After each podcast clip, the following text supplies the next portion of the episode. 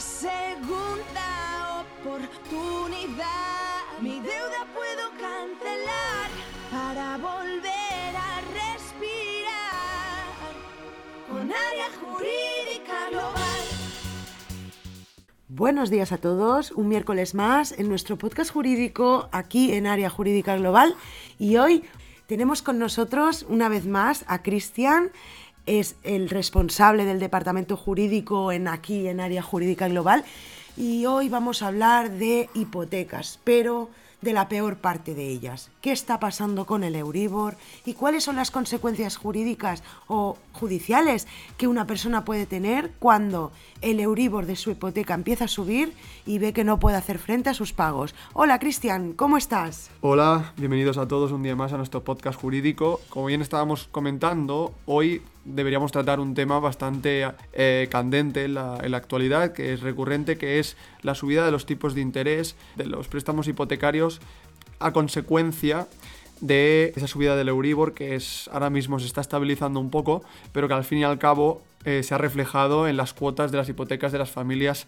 aquí en, en nuestro país. Y eh, me gustaría enfocarlo para poder ayudaros en cómo afrontar estas subidas, qué soluciones legales podéis tener uh, para protegeros de estas subidas y qué consecuencias judiciales puede tener un impago producido por esta, por esta subida de los tipos de interés. Partimos de la base de que actualmente el Euribor, cuando hace menos de dos años lo encontrábamos incluso en mínimos históricos por debajo de cero, ahora mismo se encuentra en torno a un 4%, un 4,049, creo recordar eh, que está hoy mismo, hoy que estamos grabando este podcast. Entonces, esa subida del Euribor se traduce en una subida de la cuota que dependerá también del capital pendiente de vuestra hipoteca. Lo más normal es que para un préstamo en el que tengamos un capital pendiente de 84.000 euros, que es muy poquito, esto es un caso eh, particular que yo conozco, pues se pagan de cuota muy poquito, 180 euros, y les ha subido 320.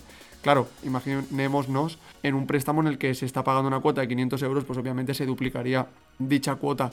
Y el problema es cuando no se puede afrontar la cuota del, préstamo. El punto más importante que encontramos y que creo que es de máxima preocupación en nuestro país, casi mm, todas las familias tienen una hipoteca, si no, no podría ser posible en muchas ocasiones tener una casa de propiedad o un hogar de propiedad. ¿Qué deben hacer esas personas que tienen, por ejemplo, en este caso hablamos del Euribor, y les ha aumentado la cuota de la hipoteca? ¿Tienen alguna solución? ¿Qué les recomiendas? En primer lugar, eh, advertir que como ya, se, ya, lo dijimos en otros podcasts, el, hay una serie de cuotas que de resultar impagadas pueden iniciar un procedimiento de ejecución hipotecaria que lo que quieren decir es que se quieren cobrar la deuda con nuestro piso. ¿De acuerdo? Y estas cuotas, solo para recordarlo, son, si estamos en la primera mitad del préstamo, hablamos de 12 cuotas o el 3% del capital prestado, no es que se puedan impagar, pero hasta, hasta llegar a ese límite no nos pueden iniciar una acción judicial, o bien si estamos a la segunda mitad del préstamo, estaríamos hablando de un 7% de capital prestado o 15 cuotas del mismo. Pero, ¿qué soluciones tiene el deudor, el prestatario eh, hipotecario para, digamos, poner solución a esta situación? Primero de todo, obviamente esta es la solución más difícil, que es la de negociación con el banco. Pero los bancos suelen dar alternativas y obviamente se aprovechan porque su negocio. Recordemos todo, no es facilitarnos las cosas, sino hacer negocio con nuestro dinero, es aplicarte un tipo de interés fijo muy elevado. Pero eso sí quiere decir que si ahora acepto este tipo de interés fijo, dentro de 5 años, el Euribor vuelve a estar a un 1%, yo seguiré pagando ese tipo fijo. Y a lo mejor se revierte la situación, pero es que a lo mejor es mejor pensar en presente en vez de pensar eh, que el Euribor va a bajar porque no lo sabemos, porque al fin y al cabo el Euribor es la media de, los, de a cuánto se presta el dinero en los bancos entre ellos. Pero lo que sí que es verdad que tiene que conocer el cliente bancario es que tiene un procedimiento que se llama Código de Buenas Prácticas y este procedimiento hay una serie de entidades financieras adheridas a, al mismo y es de obligado cumplimiento. La mayoría de las entidades bancarias, y digamos el 100% de las, de las habituales, están adheridas a, a, dicho procedimiento y se tiene que facilitar al deudor, al deudor bancario y ahí se incluye pues o una bajada de interés o una carencia en el pago solo pagando intereses, o bien ampliar el plazo de la hipoteca en el estado que se encuentre. Si, si está a 20 años, se puede incluso ampliar hasta un límite de, de, 40 años. Se tiene que cumplir una serie de requisitos. El conjunto de, de, ingresos de la unidad familiar, recordemos, todos los que estén empadronados en la, en la vivienda, no superen los 29.000 y pico euros y que la cuota suponga un 30% de los ingresos, etcétera, etcétera. Que todo eso, pues obviamente acudiendo a nuestro despacho, asesoraríamos y con una representación podríamos instar dicho procedimiento. Ahí me refería, Cristian, todos sabemos que es muy complicado negociar con tu banco, ya que siempre tienen las de ganar y solo te escuchan si saben que tienes un abogado a tu lado. ¿Qué les recomiendas a esas personas? ¿Cuál es el primer paso que han de dar? Yo creo que lo primero que tienen que hacer es eh, darse cuenta y aceptar y asumir que no se puede alcanzar. Es una muestra de debilidad, pero bueno, es que si no, si no nos mostramos de esa manera no nos podemos ayudar.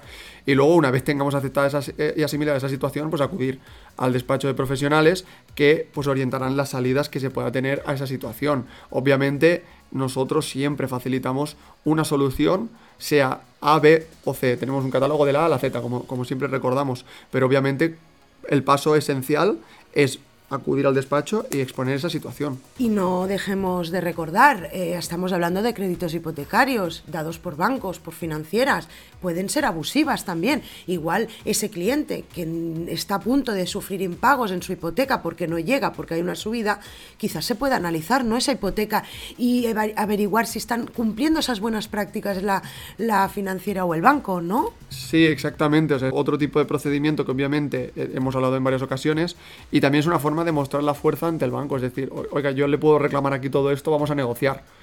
Eh, obviamente es un plus el poder recuperar ciertas cantidades, pero creo que no es suficiente para afrontar las subidas que estamos teniendo. Entonces, vuelvo a reiterar, es importante conocer lo que nos ofrece nuestra legislación desde 2012 el Código de Buenas Prácticas y sobre todo recordar que en el caso de que se incumplan estas cuotas de las que hemos hablado anteriormente, el banco lo más seguro es que inicie un procedimiento de ejecución hipotecaria que hemos hablado en otras ocasiones de cómo funciona, pero que al fin y al cabo también es muy importante en el momento en el que, digamos, Cristian, llevo ocho cuotas impagadas, vamos a armarnos. Corriendo, corriendo ya. vamos a prepararnos, vamos a ver si estamos a tiempo para solicitar algún tipo de. O, reconducir esta situación, o si bien ya preparar para un procedimiento de ejecución hipotecaria que muy rápidamente, como hemos dicho, es un procedimiento ejecutivo que en teoría tiene que ir muy rápido, pues nosotros somos especialistas en mantenerlo en, en la mayoría de ocasiones. Y en ese procedimiento, obviamente, necesitas estar asistido por letrado y por procurador. Y en eso también, obviamente, somos especialistas y tratamos más de cinco casos al día.